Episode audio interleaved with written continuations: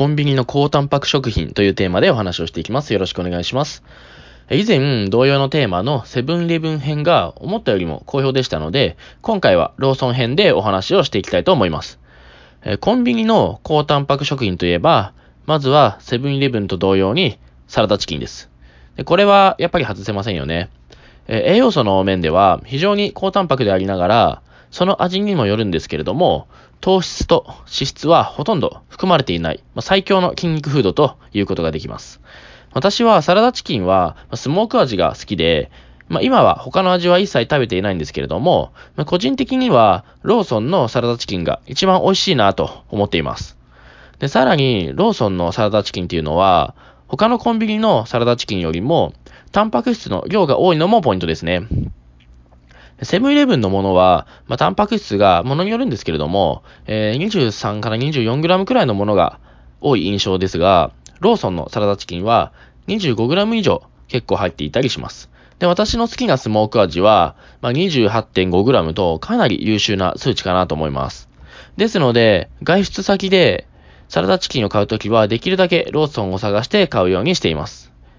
えー、次は太ちくわですね。こちらはタンパク質が 14g 摂取できます。脂質はほぼゼロで、炭水化物は 12g となかなか優秀で、まあ、簡単に食べられるのがいいですね。で、基本的に、ちくわとか笹かまっていうのは、まあ、栄養素的に優秀なことが多いんですけれども、えー、チーズが入っていたりすると、脂質の量が一気に増えてしまうので、ここは注意が必要です。次は、イワシの生姜煮ですね。えー、こちらは、タンパク質が 19g 摂取できます。で、脂質が 4g、炭水化物が 10g と、青魚系の商品にしてはかなり脂質が少ない商品なので、まあ、カロリー調整がしやすいのが特徴ですね。え、続いて次は、え、パストラミビーフですね。え、こちらはタンパク質が 9g 弱で、脂質と炭水化物はほとんど入っていないので、1パック食べてもたったの51キロカロリーしかないんですね。えー、こちらはカロリーを気にせずに、まあ、香ばしいビーフを楽しめるっていうのが魅力の商品かなと思います。えー、次はブランパンですね。私個人的には、もうローソンといえばこの商品だなっていう感じですね。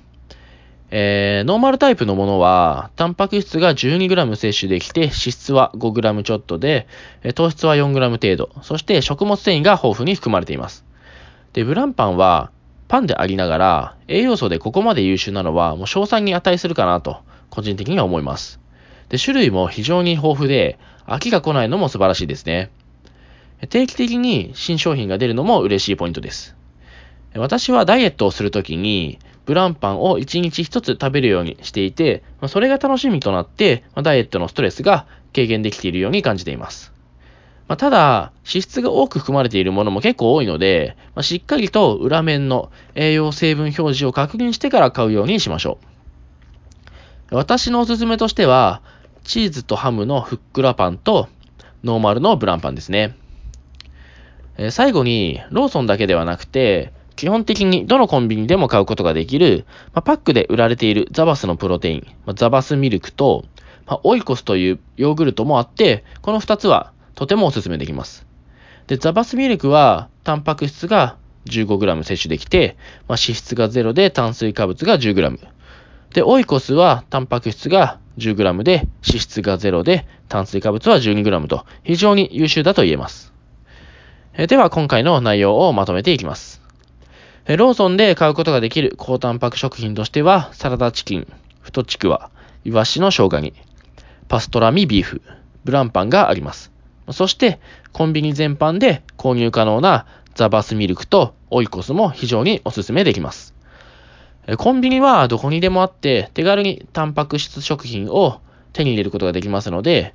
外出した際には今回の内容を思い出していただいて、栄養摂取に励んでいただければと思います。では今回はここまでです。ご清聴ありがとうございました。